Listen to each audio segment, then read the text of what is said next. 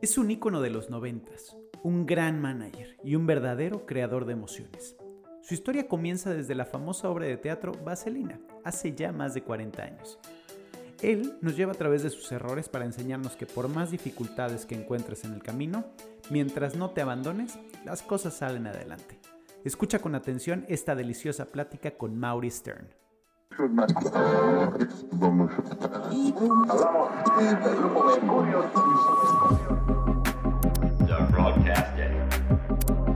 Mi mejor error, con Danny.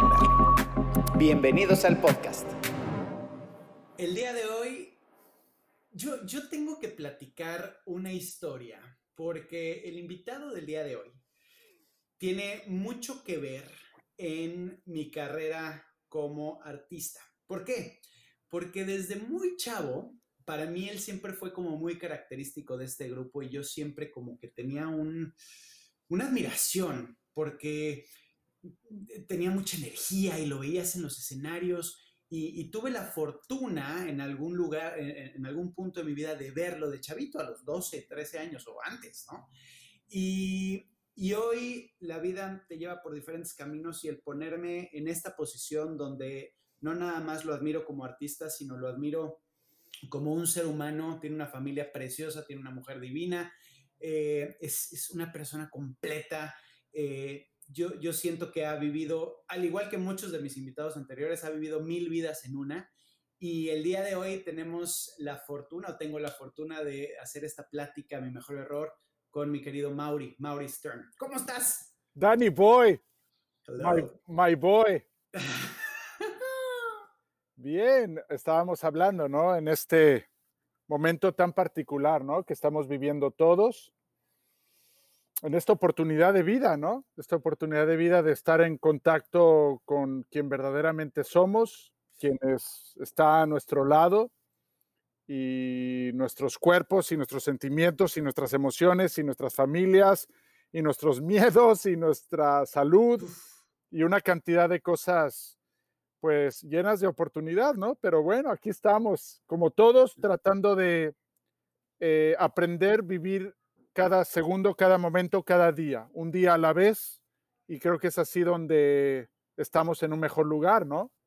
A pesar de que, de que han sido, como bien dices, momentos difíciles, creo que, que también han sido momentos eh, increíbles donde pues vemos que al mundo le ha ayudado a, limpiarse, eh, este este famoso lockdown que estamos todos eh, encerrados en casa y a conectar con, esos seres queridos, pero en, esta ocasión, en, mi mejor error, es la primera vez que lo hacemos a, larga distancia, entonces eh, eres el padrino oficial. Punto número uno de esta segunda, eh, de esta segunda temporada y la, la oportunidad de probar eh, esta, esta forma de comunicación, ¿no? A larga distancia, pero que se sienta, que estemos juntos, que, que, que, que esas conversaciones tan ricas que siempre tenemos al, al, al hacer giras juntos, eh, pues bueno, pues a través de, de, unas cámaras y a través de unos micrófonos que, que se pueda sentir de la misma forma. Bueno, yo creo que tiene mucho que ver lo que hemos vivido también estos días, ¿no? De nos, nos pone en un lugar donde la tecnología no debe de romper lo auténtico que somos y el cariño auténtico que tenemos por la gente, ¿no? Yo, yo, tengo a mis papás en esta misma ciudad, en un departamento donde ellos viven, y nos comunicamos de esta manera todos los días y, y sigue siendo cálido y sigue siendo cariñoso y sigue siendo cercano y tiene un propósito, ¿no? De cuidarnos. Así que bueno, pues Gracias. Vamos a ver cómo sale esta oportunidad a distancia, pero lo vamos a hacer de una manera auténtica, entonces yo creo que va a ser lo mismo, ¿no? Claro, y no lo dudo, porque aparte, pues a quién tiene tantas historias como tú, mi mote adorado. Eh, y bueno. Por no decir errores, ¿no? Por no decir errores. Oportunidades de aprendizaje, vamos a decirles. no, ahorita les cuento. Exacto. A ver, pues ya ahora sí que lo que te truje, Chencha, platícame ¿Cómo llegaste hasta aquí? O sea, platícame tu historia, cómo se fue desarrollando hasta este momento ser el Mauri, eh, mi mote adorado, hasta este momento. Gracias, papito. Mira, yo creo que hablando de, mis papás, ¿no? El, trabajo incondicional y de amor de mis papás tiene mucho que ver con esto, ¿no? Porque hay que entender que donde, en la circunstancia y en el lugar donde yo nací o me tocó nacer, ¿no? Que es en la Ciudad de México, con, con esta estructura de, de ser parte de una comunidad que era la comunidad judía, meterte a, colegios que eran judíos, tus amigos solo siendo en esto. Entonces, bueno, e, e, esa circunstancia, ¿por qué hablo de esto? No? Porque eh, no era, no era una, una circunstancia normal como para que los papás dejaran que nosotros fuéramos artistas. Esa es la verdad. no, no porque hubiera un estereotipo, pero lo había, ¿no? Entonces, hay ese estereotipo de la comunidad donde los chicos estamos entrenados para algún día ser hombres de negocios o arquitectos o doctores o abogados o cosas. Pero hubo una gran fortuna, una gran fortuna que el otro día lo hablaba con Ari, ¿no? Porque Ari y yo venimos del mismo colegio. Es un colegio muy pequeño. de los seis colegios que había en la Ciudad de México de la comunidad judía, este era el más pequeñito. Ok. Este era el más pequeñito donde la directora era la Lerke Sabludowski. Ojo, la Lerke Sabludowski, prima hermana de, Sabludowski. Del jefe. Del jefe Sabludowski, donde ella creía en el arte, ella creía en la expresión artística. Entonces, eso ayudó mucho porque cuando ella reconocía cosas en, en algunos de nosotros que tenían que ver con lo artístico, se emocionaba mucho y, había mucho apoyo. historia larga, corta, mis papás eh, me ven graduarme de primaria. Ok, bien. Lo lograste, bien, Mote. Logré. No, pero escucha esto. Eh, la Lerer, que eh, es la directora, le gustaba que en las, en las graduaciones hubiera un baile un baile, en este caso, un baile judío, un baile israelí, todo esto, ¿no? Y entonces nos ponen a la coreógrafa y, de repente la, coreógrafa nos llama y nos empieza, no a audicionar, pero a ver cómo bailábamos. Entonces nos ve bailar y de repente agarra y me llama y me dice, Mótele, me llaman Mótele, Mótele te voy a usar de principal con esta otra niña. Entonces fue como que la primera vez que alguien desde afuera, una coreógrafa, dijo, él tiene algo y baila. Vamos a, vamos a ponerlo a bailar. Me ponen a bailar en la graduación, pero en los ensayos, en mi primer ensayo, creo que fue la primera vez que sentí algo en el escenario. Y fue, y fue esa como esa nervio emoción de pertenencia. Y, y sentí esa, o sea, ese lugar donde uno se siente, ¿no? En tu ambiente correcto.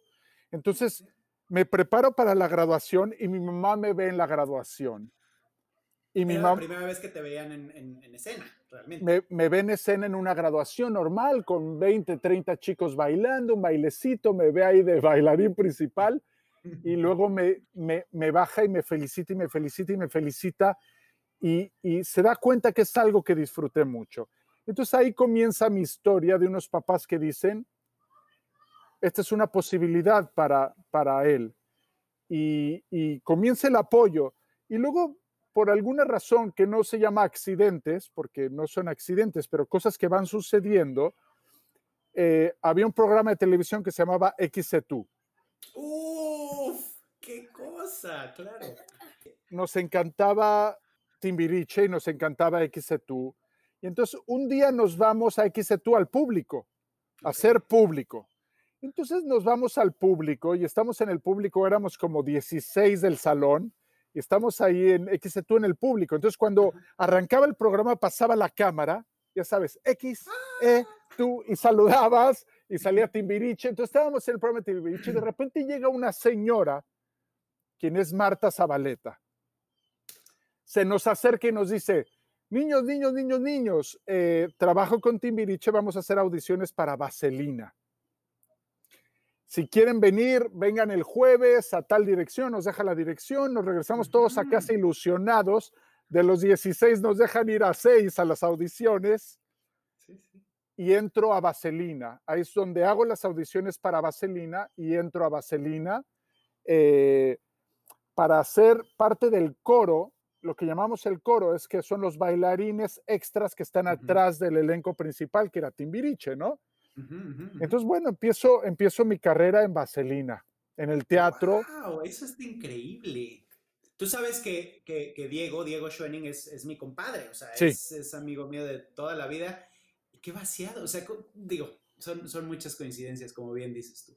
Pues trabajé ahí dos años de mi vida, un poco menos, casi dos años de mi vida con Diego y con Benny y con Sasha y luego con Talía y con todos los que fueron viniendo de Vaselina. Y, y, genero mi, mi, disciplina en la industria de la música gracias al teatro y a Vaselina. ¿Cuántos años tenías? teníamos cumpliendo de 13 a 14 años. de 13 a 14 años, bien chiquitos. Entonces, trabajo desde los 13 y medio hasta los 15 y medio en Vaselina, en una disciplina de teatro de Broadway, de los gringos, del equipo entrenado en México para que fuéramos disciplina total. Entre Julisa y Marta Zabaleta y Mario y todos, una cosa increíble. Entonces, pues ese fue mi arranque y termino a los 15 y medio, casi 16. Y después de cuatro meses que termino Vaselina, me entero de las audiciones de Magneto y mi vida me lleva a las audiciones de Magneto. Eh, pues la gente tiene que entender que las, al, no al Magneto de vuela, vuela, ¿no? O al magneto de 40 grados, ¿no? Al magneto de trépate una camioneta y vamos a repartir discos a, toda la República Mexicana, que, que, bueno, pues así es como era antes, ¿no? La, la, la realidad es que hoy ya la, la, tecnología y todo eso ya te demuestra, o, ya puedes llegar de diferentes formas, pero antes no era así.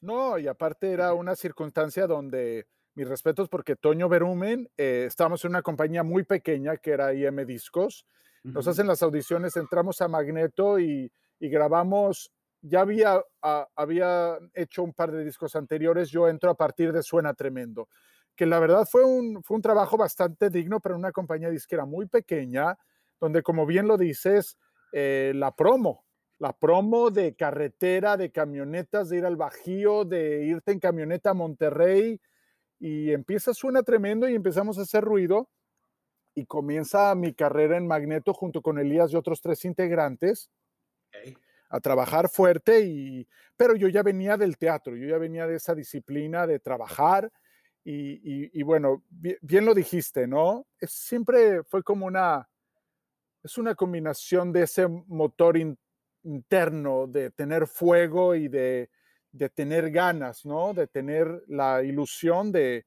y, la visión de apostar por algo que, pensabas que podía ser, bueno, entonces eh, siempre lo decíamos los magnetos, ¿no?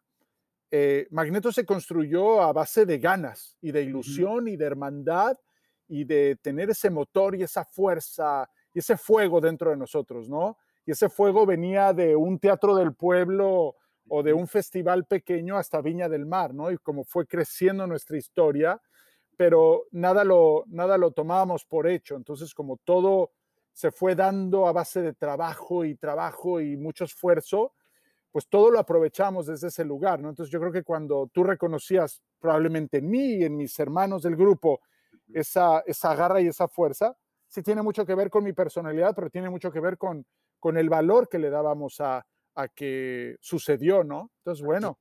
Y la disciplina, ¿no? y el hecho de, de querer algo realmente de, fondo, que, que, eso tiene mucha importancia en lo que hagas, no nada más en, la cuestión artística, pero en absolutamente lo que hagas. Si quieres ser, eh, no sé, educador, si quieres ser maestra, si quieres ser doctor, desde, hay, hay ciertas personalidades que lo tienen muy clavado desde niños y que van a hacer lo imposible por lograrlo.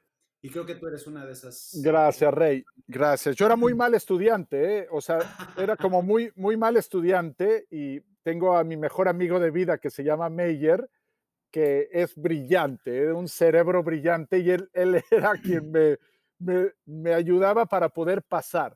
Pero lo que voy es que yo era muy mal estudiante, pero había algo que sí reconocí en mí, que era la pasión, que desde muy pequeño pude sentir cosas que me apasionaban y que hacían que yo ponía mi 100% en eso. Y podía ser que me gustaba correr, me gustaba el atletismo, y estaba 100% enfocado en ser un gran corredor. Intenso, digamos. Intenso. Y me gustaba jugar ping pong y no paraba de jugar ping pong, pero de una manera que era como una locura. Eh, y luego me empezó a gustar la música y me acuerdo que nos fuimos de vacaciones y mi mamá nos hacía un, presupuesto, un budget, y nos decía, en ese entonces, eh, Mau, tienes 100 dólares para todo el verano, ¿qué te quieres comprar? Y yo me acuerdo que me compré mi primer Walkman Sony, que era el más caro, pero era lo único que yo quería, escuchar música. Entonces, a lo que voy es que eh, puedes llegar a ser un gran estudiante, pero necesitas reconocer en ti la pasión y la disciplina para hacer lo que sea, ¿no? O, baterista o fotógrafo o pintor o arquitecto, ¿no? o, una cosa o las dos o las tres, según como vayas diciendo en tu vida. Yo creo que es, es, regresamos al motor, ¿no? Yo tenía ese motor de no querer estudiar, pero querer hacer muchas cosas con mucha intensidad. Y ahora, cuando todo esto se empieza a desarrollar, y obviamente la historia de Magneto creo que la conocemos perfectamente bien, y, de repente dan un madrazo que los lleva a las estrellas, y, de una cosa te lleva a la otra, pero no siempre el camino es de oro, no siempre está pavimentado, no siempre, como lo comentábamos hace ratito, ¿no? Tenían que ir a entregar ustedes discos, eh, darse a conocer estación por estación, eh, y eso es en la parte de Magneto como tal. Pero en la parte personal también hay estos momentos donde dices, ya quiero tirar la talla, ya no veo que esto está avanzando, no veo que esto tenga, tenga un futuro este, eh, que, realmente, o más bien no es lo que yo quería, ¿no? Esta es la realidad y ahora le chingale. Y, romper, romper esa barrera de decir, ya lo logré, porque a, final de cuentas tampoco es de que lo logremos, pero, pero de, de tener esos, esos sabores eh, dulces en la boca de decir, del éxito, ¿no? De ya di este paso, ya lo logré, ya di el siguiente paso. No, no es fácil irlos reconociendo y sobre todo cuando estás en medio del, caos, ¿no? ¿Sabes lo que pasa? Que, qué buen punto, ¿no? Porque uno, uno tiene que aprender a detectar las señales de, ese, de ese néctar, ¿no? Y detectar esas señales no es que el éxito te llegue de golpe de la manera que tú te podrías imaginar que al cual quieres llegar, sino que creo que tienes que ir detectando pequeñas señales de eso. Yo tengo un hermano maravilloso que es Lázaro, que él era muy fantasioso en detectar esas cosas. Para él era como, voy a hacer esto y voy a lograr un gran éxito, pero él se miraba no en el proceso del éxito, se miraba solamente en llegar ahí. Y yo tenía algo diferente. Yo, por ejemplo, en Magneto, con una compañía pequeña, con un disco que suena tremendo, que no había un éxito tan grande, pero yo te, nosotros detectábamos pequeñas señales que a mí me hacían internamente tener confianza. Tu. Y yo decía, va a suceder. O sea, yo en el fondo, junto con Elías, que estábamos en esa etapa de suena tremendo, cuando nos daban una pequeña oportunidad o una pequeña estación de radio, creía en nosotros, y nos tocaban un poco en una radio, ya sea de Puebla o un poquito en Monterrey, una pequeña oportunidad, veíamos la reacción de las, de las niñas afuera y reconocíamos que algo lográbamos conectar, que era una cuestión de tiempo, de oportunidad, de tener a la compañía disquera, de tener las canciones correctas y que eso nos iba a llegar. Solo teníamos que seguir construyendo. Y entonces no había una cuestión de carencia, no, no, no sufríamos el que, yo no, no tengo recuerdos de sufrir que no éramos el, el magneto de vuela a vuela. Yo creo que nosotros reconocíamos la reacción y la disfrutábamos. Reconocíamos el, el, el, el, pequeño éxito que nos podía dar algún paso de alguna estación de radio, algún festival de radio, salir de una estación y habían cuatro niñas y nosotros reconocíamos esos pasos como una señal de vida. Pero claro, éramos niños de 16 años en la preparatoria que nos íbamos de promoción en la tarde y los fines de semana. No, er, no, era lo que hacíamos de vida. Entonces, eh, terminamos la prepa y cuando terminamos la prepa fue un punto muy importante porque fue el momento donde nos sentamos entre nosotros y dijimos, si vamos a hacer esto, lo vamos a hacer al 100% no lo vamos a hacer como un hobby de fines de semana y de las tardes ir a ensayar o ir a una estación de radio, una entrevista. Entonces nos, fue el momento donde nos sentamos con Toño y le dijimos a Toño, o nos dedicamos al 100% y nos consigues una compañía multinacional que nos dé el apoyo que necesitamos, o ya uno se hace dentista, el otro se hace arquitecto o el otro se hace pintor. Que hubo varios que salieron y que se hicieron así es que de los cinco quedamos dos y que fue Elías y yo que quedamos en ese plan. Los otros tres decidieron irse a sus universidades, a sus carreras, ¿no? Claro, por supuesto. Entonces, Elías y yo tomamos esa decisión. Toño, eh, por medio del papá de Elías, que en paz descanse, consiguen una reunión en, en, en lo que era eh, Columbia Records, que luego se convirtió en Sony. Columbia Records acepta firmar a Magneto. Alan pertenecía a Columbia Records como solista, tenía un compromiso de solista que, que le transformaron a entrar a Magneto. Audicionan a Magneto y entra Charlie y entra Alex. Y, entonces, empieza el Magneto de 40 grados. Y ahí es donde te dedicas ya de, de lleno, donde ya dijiste, ya probé, esto es lo que me interesa, esto es lo que quiero, vamos para adelante. Eh, y, cómo, cómo, cambian las cosas en el momento en el que tú te enfocas, ¿no? En el momento en el que tú dices, le pongo todo esto, pasa 40 grados, que 40 grados fue un madrazo, eh, y de ahí vienen grandes oportunidades más que, que hasta, hasta, hasta actor saliste. Mira, eh, realmente, realmente eh, el, ejercicio de vida de Magneto hasta el día de hoy ha sido mi fortuna de vida. La otra vez lo decía, ¿no? Eh, luego he tenido mucha oportunidad de hacer muchas cosas que iremos platicando, pero parece que mi vida me va a llevar a ser integrante de Magneto, ¿no? O sea, eso es como lo que va a marcar, no quién soy, pero mucho mi, mi, mi, mi camino de vida. O sea, mi camino de vida fue Magneto, continuó siendo Magneto, luego me regresó la vida a Magneto y hoy me vuelve a regresar a Magneto. Entonces, bueno, parece que voy a ser un Magneto. Vas a ser Magneto de por vida. Yo creo que es ese apellido, ¿no? Que no te puedes quitar, que... Bueno, lo que pasa es que todo, todo te regresa a, hacer cosas por pasión, ¿no?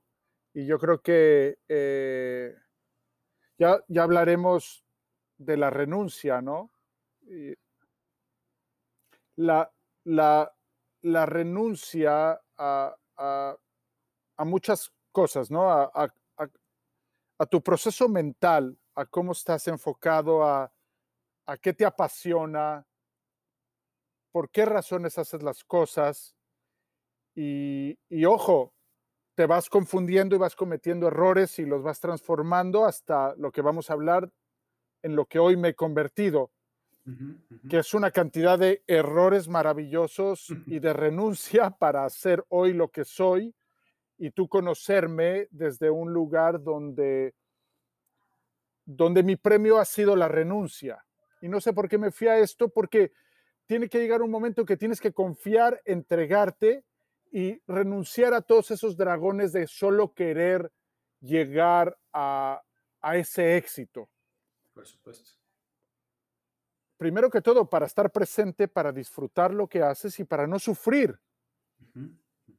Para no sufrir. Entonces, Magneto era, era emoción, era felicidad, era hermandad y era una cantidad de accidentes maravillosos que nos fueron llevando a ese lugar, pero desde un lugar de confianza y de entrega y de renunciar a, sufrir que no sucedían las cosas. Entonces las cosas empezaron a suceder. Y, simplemente, pues, fluíamos y nos entregábamos y, y nos enfrentábamos de la misma manera a nuestro primer auditorio nacional que a Viña del Mar, que al festival cuando estábamos empezando nuestra carrera en España, ¿no? Entonces, pues simplemente disfrutábamos, confiábamos y las cosas nos iban sucediendo. y, bueno, quiero hablar mucho de la renuncia interna porque, porque bueno, pues hay que saber renunciar y, y eso te, te alivia de tus errores. A ver, platícamelo. Bueno, si me pongo a pensar, porque yo cuando me pongo a pensar no me pongo a pensar en los pequeños errores que puedes ir cometiendo, porque, hombre, todos en la vida cometemos pequeños errores que se van juntando y que, bueno, algunos se sanan de una manera más sencilla y aprendes de una manera, más sencilla, ¿no? Eh, puedes eh, cometer el error de, de ser impaciente con tus hijos o con tu pareja o con tus amigos o con tal, y bueno, vas aprendiendo esas lecciones de una manera más sencilla. Pero yo creo que cuando, cuando tú hablas un poquito de esto que me interesa y me emociona, de tus mejores errores, es cómo, cómo supiste dominarlos y tomar decisiones y agarrarlos y hacer un cambio, ¿no? Correcto. Y cuando yo me pongo a pensar cuáles serían mis mejores errores en, en, en mi vida, ¿no? Eh, y yo te puedo decir que, que en Magneto estábamos muy presentes y disfrutábamos mucho y gozábamos mucho y nos tratábamos de enfocar en que las cosas pacientemente fueran sucediendo poco a poco. Pero hay algo que yo construí desde niño y lo construí porque lo, lo nací y crecí en ello y es esa idea de ambición. Ok. Y yo creo que eh, cuando yo aprendí desde niño a ser demasiado ambicioso y controlarlo, pero estaba ahí dentro de mí, como un como un dragón que en algún momento me iba a ir quemando y quemando y quemando y quemando y quemando, ¿no? Y Tal vez en Magneto no lo sentía porque no era yo el responsable. Mi responsabilidad era ser un gran integrante. Claro. Y un, gran, y un gran compañero de grupo para que Magneto lograra hacer algo. Y bueno, de repente sucede que ese dragón de, de, aprender a ser muy ambicioso, en el momento en que se le da la oportunidad, que es cuando Magneto estaba terminando y me hago manager, y me hago representante, es ahí donde ese dragón que yo construí desde niño se me brota de una manera brutal. Y podría ser de una manera positiva, ¿no? Por mi determinación y por la determinación que tengo y la fuerza y las ganas y el amor y la pasión que tengo por hacer las cosas, pero no contaba con ese aprendizaje y ese dragón que es la ambición. Claro. Y cuando se me da la oportunidad y sucede en mi destino hacerme manager de mi novia en ese momento maravillosa, que era Maffer y que es Faye, y todo lo que aprendí en Magneto, digamos, de la industria, de, de lo que no tuvimos y cómo lo fuimos consiguiendo y y qué, significado tenían las canciones y qué significado tenía la parte artística y todo eso que yo aprendí y los medios de comunicación y ser un buen relacionista público y, y toda la parte de negocios y de conciertos y todo eso, ¿no? Lo aprendí como en una carrera en la universidad. Fue mi, fue mi carrera Magneto, ¿no? Eh, le agregamos la oportunidad de hacerme representante, pero mi más, mi mejor error fue mi ambición, ¿no? Y, y, y la ambición que yo tenía dentro de mí, junto con esa técnica que aprendí en Magneto, que era trabajar, trabajar, trabajar y trabajar. Y no no sabía cómo parar, no había cómo parar, era lo único que había aprendido desde niño y en Magneto.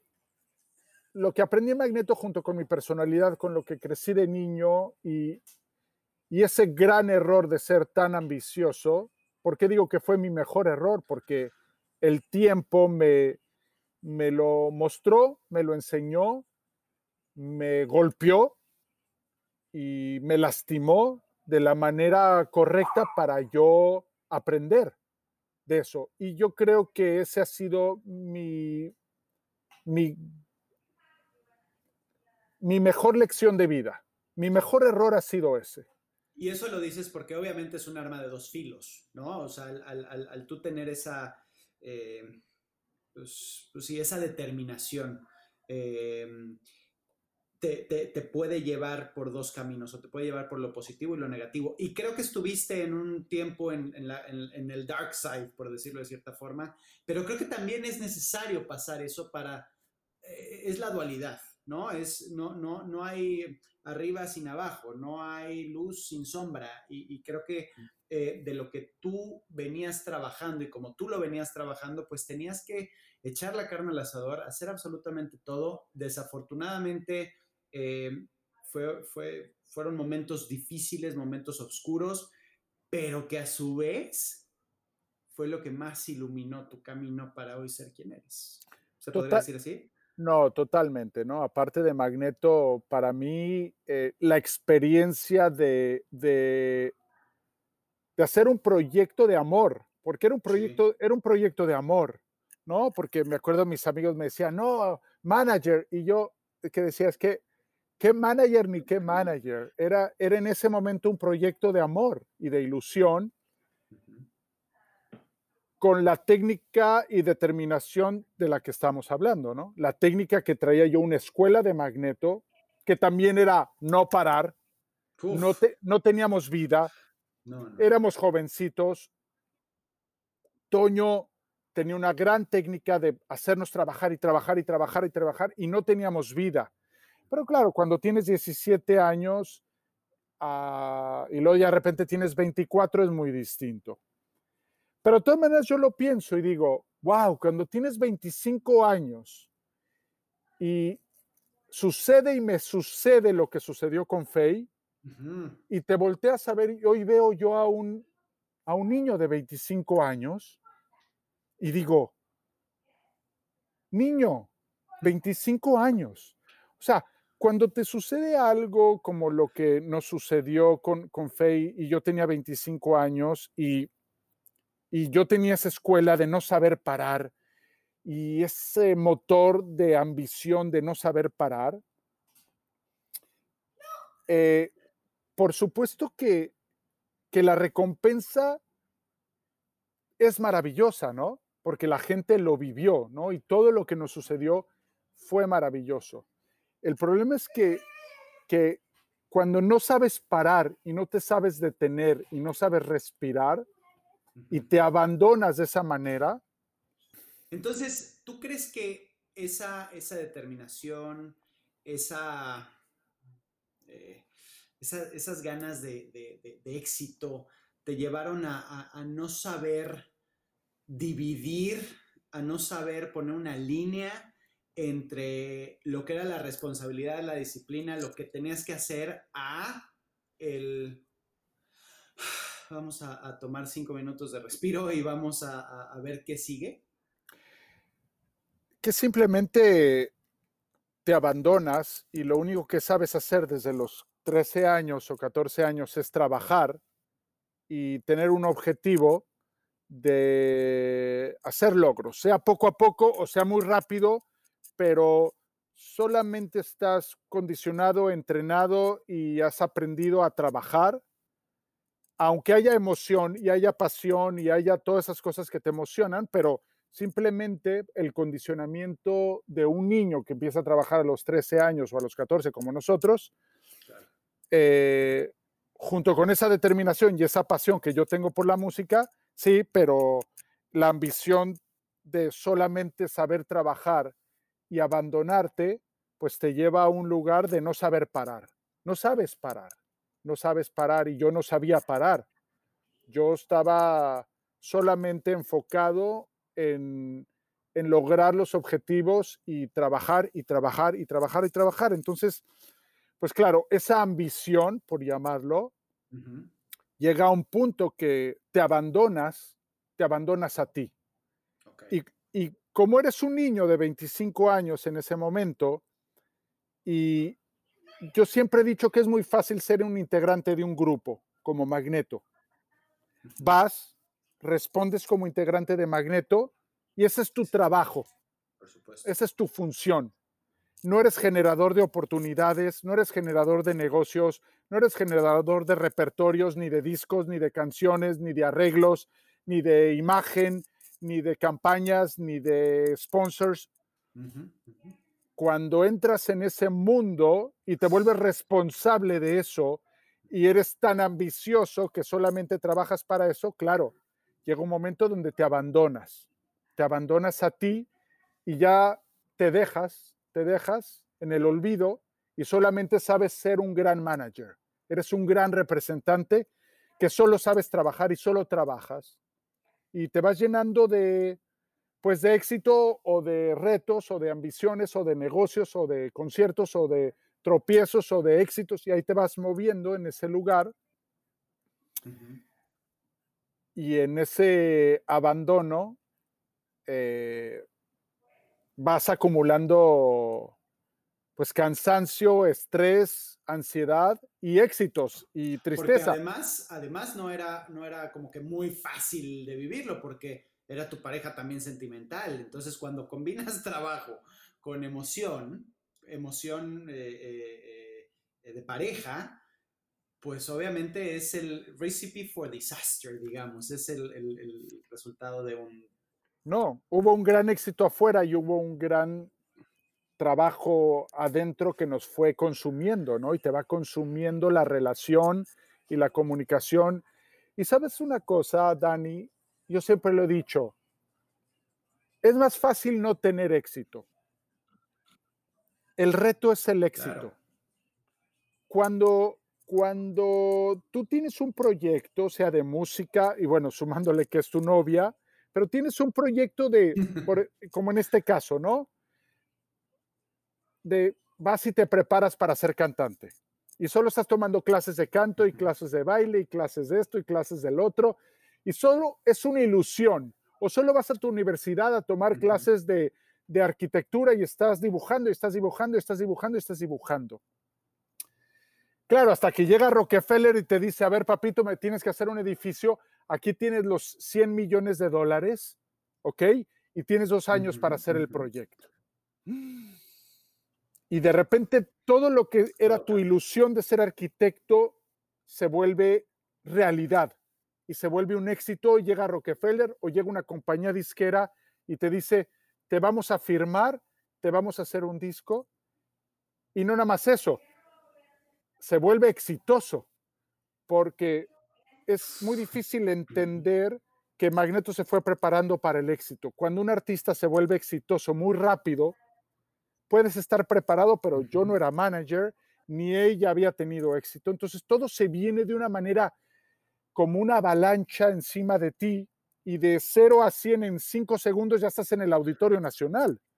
O ya estás en España, ya estás en Argentina, ya estás en los premios Ceres y ya estás en la radio y ya estás vendiendo discos y ya te estás... Entonces, para eso no te prepara la vida. Entonces, lo que tener éxito es mucho más difícil que la ilusión no nos preparamos para tener éxito, nos preparamos para la ilusión de tener éxito y de repente nos llega el éxito y nadie nos, nadie nos explica cómo lo vas a manejar. Yo lo podía vivir como con Magneto, yo había tenido éxito como Magneto, pero yo nunca había sido un manager de un artista fenómeno y, y, y todo empezó a suceder y todo era, ya logramos México, ahora Estados Unidos, ya logramos Estados Unidos, ahora Centroamérica, porque eso me enseñó Magneto. Y ya tenemos Centroamérica, ahora quiero Sudamérica, ya tenemos Sudamérica, ahora quiero España. Claro, llegó un momento, esto era México, Madrid, Madrid, Buenos Aires, Buenos Aires, Los Ángeles, Los Ángeles, Puerto Rico, Puerto Rico, México, México, Chihuahua. Es una locura, locura. es una locura donde todo afuera sale bien y poco a poco adentro vas construyendo, pues eso, el estrés, el cansancio, la ambición, eh, la responsabilidad, eh, el, la obligación es el, el, reconocimiento. La gente no se da cuenta el, la lección que te puede dar el reconocimiento. Te empiezas a entrenar a querer que la gente te vea como un gran manager o un gran representante o un gran cosa y te vas construyendo ese error en tu vida. Pero yo me salvé. Yo me salvé. ¿Te salvaste porque caíste, em, chocaste? Porque, porque fue un, paro en seco o porque se te acabaron los frenos y tuviste que aprender otra forma de frenar o porque eh, tocaste fondo. ¿Por qué te salvaste? Yo, yo me salvé porque tuvimos tres discos consecutivos muy afortunados, donde su primer disco de Media Naranja nos llevó a Azúcar Amargo y nos llevó al otro y todo creció tan grande y pasó tanto tiempo y que ya al final yo eh, tuve mi primer ataque de ansiedad. Nunca había tenido un ataque de ansiedad y el ataque de ansiedad me llevó a un ataque de pánico. Sí. Wow. Y eso me asustó tanto que, que llega un momento donde tú te descuidas tanto y descuidas tu cuerpo físico por porque la emoción positiva, aunque sea adrenalina, no deja de ser adrenalina intensa. Es que a veces el tiempo nos, nos, nos enseña que también la adrenalina positiva tiene un efecto que te puede generar un desbalance químico y emocional. Entonces tú puedes decir, voy a ir a Auditorio Nacional, pero esa adrenalina y esa responsabilidad y esa iluminación y ese sonido y todo, y aunque estás ahí enfrente de todas esas niñitas cantando azúcar amargo y media naranja y gatos en el balcón y todo eso, aunque te está dando una gran, una gran felicidad, yo creo que químicamente tu cuerpo no, no lo reconoce nada más como algo positivo, sino que como yo soy un ser humano tan apasionado, pues llegó un momento que esa adrenalina y esa química se me desbalanceó, lógicamente.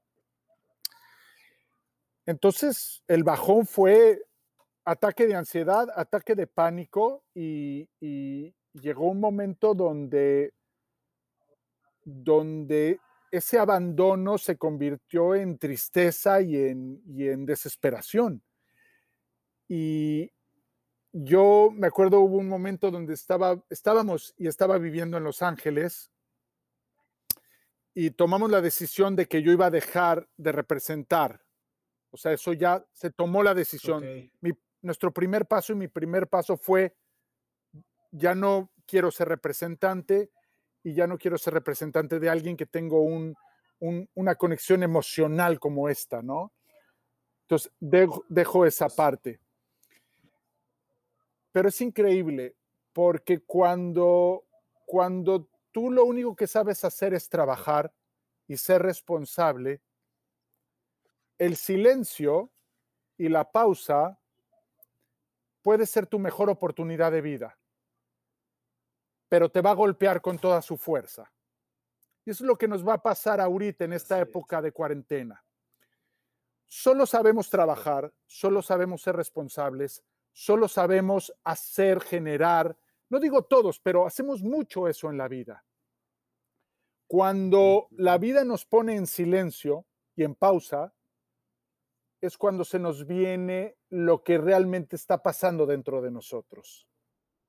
Todos los demonios. Todos tus fantasmas, todos tus miedos, todos tus temores, todos tus dragones, todas, todas tus tristezas, todas tus felicidades, se te vienen todo porque no sabes estar contigo mismo. No sabes estar en silencio, no sabes ni qué hacer contigo mismo. Es que no tienes ni idea quién eres porque te vas a la oficina, porque vas a trabajar, porque te vas a ser responsable, porque te vas a lograr objetivos, porque tienes que traer a la casa dinero, tienes que traer, tienes que ser responsable. Y si no tienes la vida en balance, pues solo eres responsable con ese ser que tiene que proveer, ser exitoso, traer dinero, traer éxito. Son muchas cosas y no estoy juzgando a la gente. Estamos entrenados para eso y la vida nos entrena para eso y no tener las cosas en balance. Por eso la renuncia no tiene que ser tan extrema como la mía. Lo que es que la mía tuvo que ser así de extrema porque sentí que me tenía que salvar.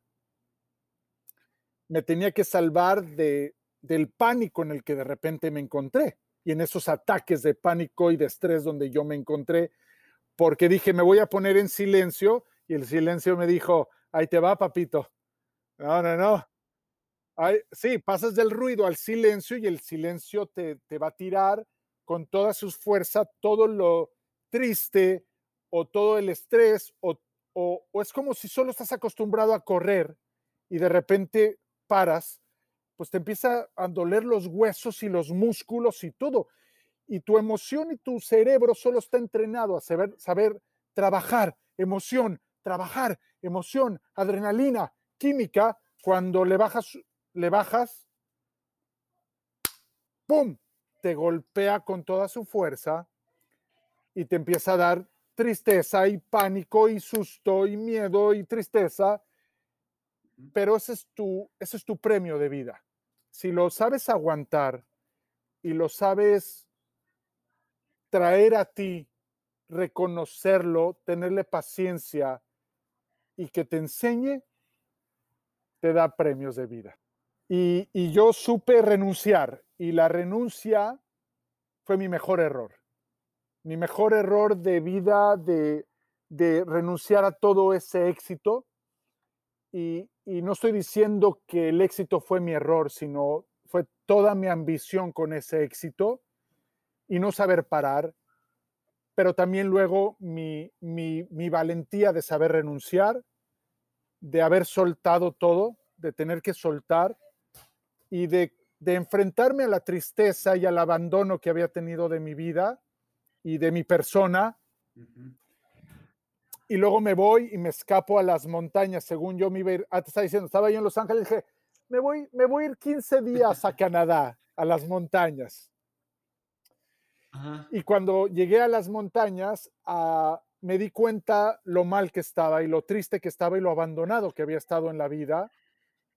Eh, y no, no pude regresar y ahí me quedé. Y, me, y esos 15 días se convirtieron en seis meses. Y esos seis meses de renuncia fueron lo que me salvó, por decirlo. Lo que me salvó fue la renuncia, irme a ese espacio de silencio y todo lo que lloré, toda mi tristeza, todo mi silencio y todo mi, escribir y perdonarme y perdonar me salvó y me llevó a ser un poco mucho lo que tú conociste el día de hoy. Qué, increíble el, hecho de, de, que hayas sabido escuchar a tu cuerpo, a las señales que te fue dando la vida. No sé si te tomó poco o mucho o, simplemente la vida te dijo, oye, a ver, ya ahí te va el ataque de pánico para que, para que reacciones, para que entiendas. Pero creo que, creo que muchos de nosotros no sabemos leer esas, eh, esos mensajes y, ahí es donde está lo peligroso, ¿no? Donde pues pierdes una relación, donde pierdes salud, donde pierdes este, trabajo, donde, donde el enfoque que das es completamente ajeno a lo que realmente te hace feliz y a lo que realmente necesitas en ese momento.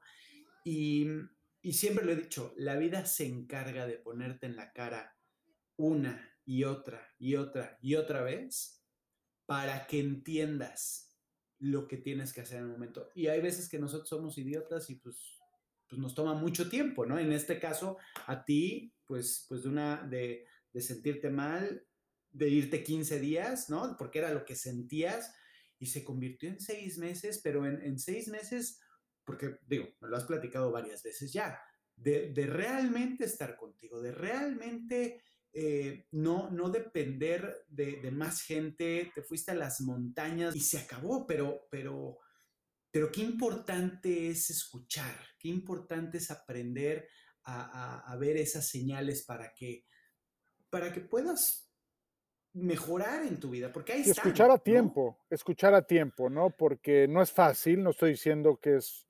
Y yo creo que si llegas a escuchar a tiempo y logras hacer las cosas en un mejor balance, pues te puedes evitar ese descalabro tan grande, ese error tan grande que te va a llevar a algo muy bueno. Sí, hoy yo puedo decir, me llevó algo maravilloso. Ese error de vida de no saber parar me llevó algo maravilloso, a tener las cosas más en balance. Por eso cuando regresé dije, voy a producir discos que no quiero manejar. Voy a hacer repertorios de artistas que no quiero manejar y que no quiero ser yo el responsable de todos los detalles y de todo lo que ellos tienen que tener en su vida. Me voy a enfocar en la parte que más me gustó, que es la parte artística. Pero también regresándome, cuando tienes 25 años es muy difícil darte cuenta de eso y estás entrenado para eso. Pero yo creo que hoy en día, si le puedo dar una señal o un mensaje a la gente, es no esperes a que todo se te vaya hacia ese desbalance y no sepas tener tiempo para ti. No te des el tiempo para descansar, no te des el tiempo para hacer ejercicio, para leer un buen libro, para tener una buena caminata, para tener una buena charla, para trabajar, para tener sueños, para tener pasión, para empujar. Pero no es solo lo que somos. Y tener ese balance de vida que es una oportunidad estar con tus hijos, ¿no? Hoy que tenemos esta oportunidad de jugar con ellos, leerles un libro, eh, escucharlos, cenar, comer y saborear la comida. No sabemos saborear la comida, no sabemos escucharnos, no sabemos estar en silencio, porque solo estamos pensando en los pendientes del negocio que vamos a cerrar, o de los detalles que tenemos que cuidar, o lo que el jefe nos pidió. Entonces, realmente hay que saber tener las cosas en balance y no esperar a que las cosas, la vida te golpee de esa manera, ¿no? Es un abandono. No, ¿El consejo sería no te abandones? A mí, a mí siempre me gusta decir lo que quiero, no lo que no quiero. Y yo podría decir más en balance, cuídate, ¿no? Respeta lo que eres. Porque si no, como que el mensaje llega a ser como el abandono. Y yo creo que el mensaje tiene que ser, cuídate en balance, ¿no? O sea, entiende quién eres, ¿no? O sea, entender quién eres y no lo que fuiste entrenado solamente para hacer. Aunque tengas pasión, pero la pasión acompañada de la ambición te puede llevar a, a, darte un golpe muy fuerte, ¿no? Entonces, bueno, pues eso. Entonces, a final de cuentas, y, sé que no te gusta el, decir, el no te abandones, pero a final de cuentas es, como el, el, trancazo en la cabeza de, no seas bruto, a ver, balance, ¿no? No, no, no todo es la chamba, no todo es la familia, no todo es el hobby, no todo es, o sea, es el balance entre las cosas lo que hacen que puedas disfrutar más la vida, ¿correcto?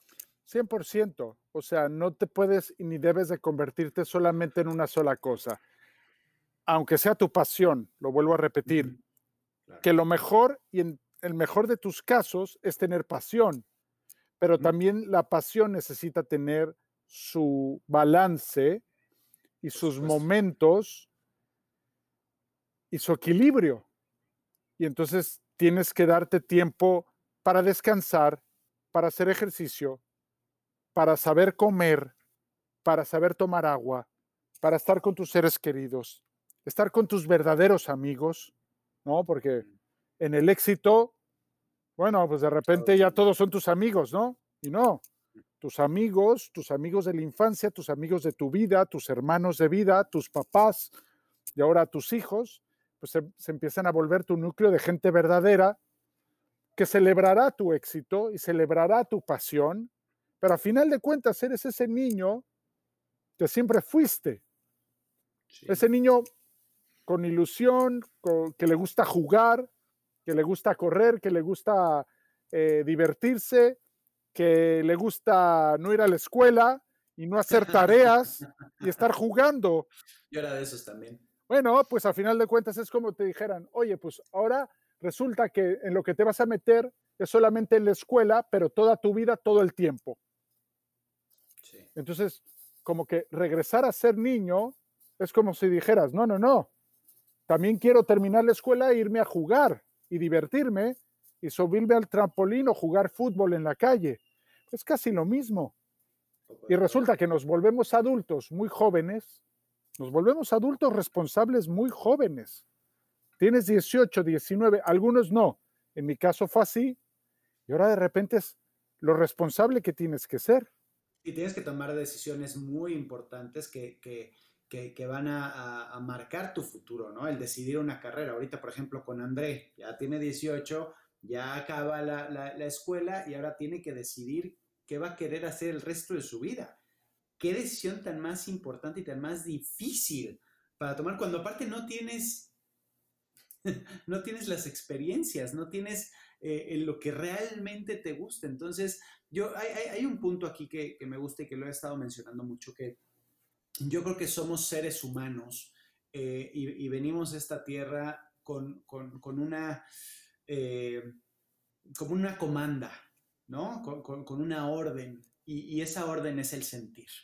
Eh, y es el sentir, por eso tenemos los cinco sentidos, por eso tenemos las emociones, por eso tenemos esta, esta mente emocional que, que ningún otro ser tiene la capacidad de hacerlo como el ser humano. Entonces, ¿por qué no hacerlo y por qué no disfrutar al máximo? Y eso es parte del balance, ¿no? el, poder tocar, el poder oler, el poder saber, el poder ver, el poder pensar, el poder...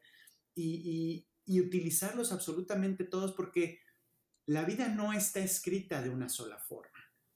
La vida está hecha para que se disfrute en todas las facetas que quieras hacer, ¿no? Si es trabajo, si es, eh, si es familia, si es... Simplemente disfrútalo. Date dos minutos, respira. Hoy estamos en un momento increíble para eso. De vez de volverte loco y jalarte los pelos y, y sé agradecido y di, Diosito, tengo la oportunidad de hoy estar enfrente de mis hijos y poder jugar un juego de mesa, lo cual hace pues, posiblemente años no lo podía haber hecho, ¿no?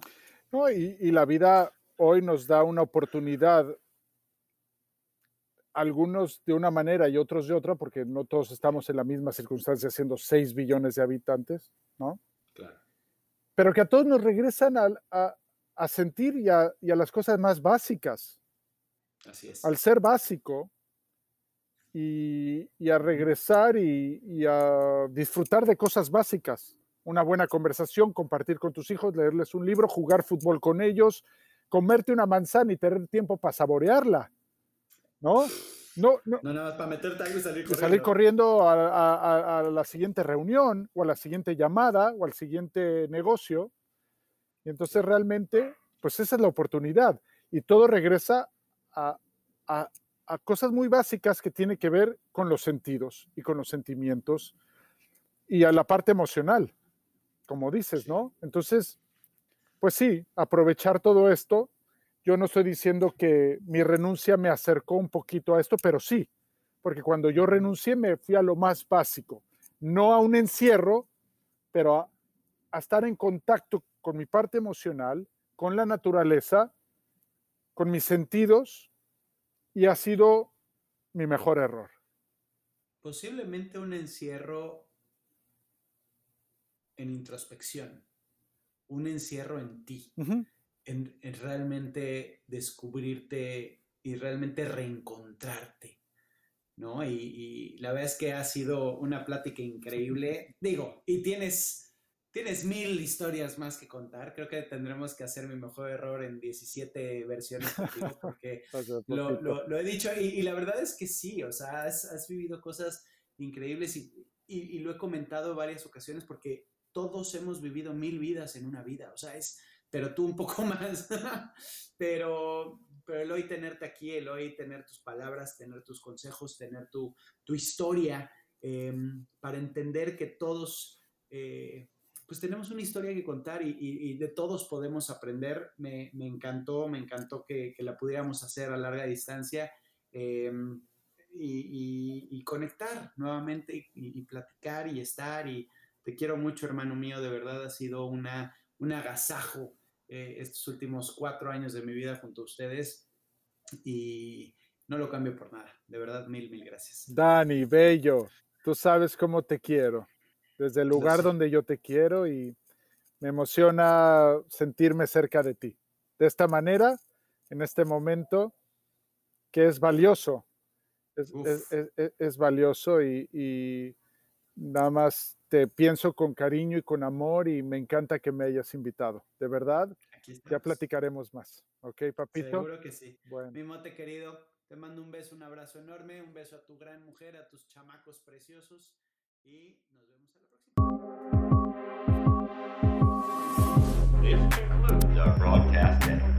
no te pierdas el siguiente podcast. Esto se acabó. Muchísimas gracias por escuchar mi mejor error. Les pido que lo compartan, que le pongan likes, que se suscriban y por favor no dejen de darnos sus comentarios que nos encanta leerlos. Gracias.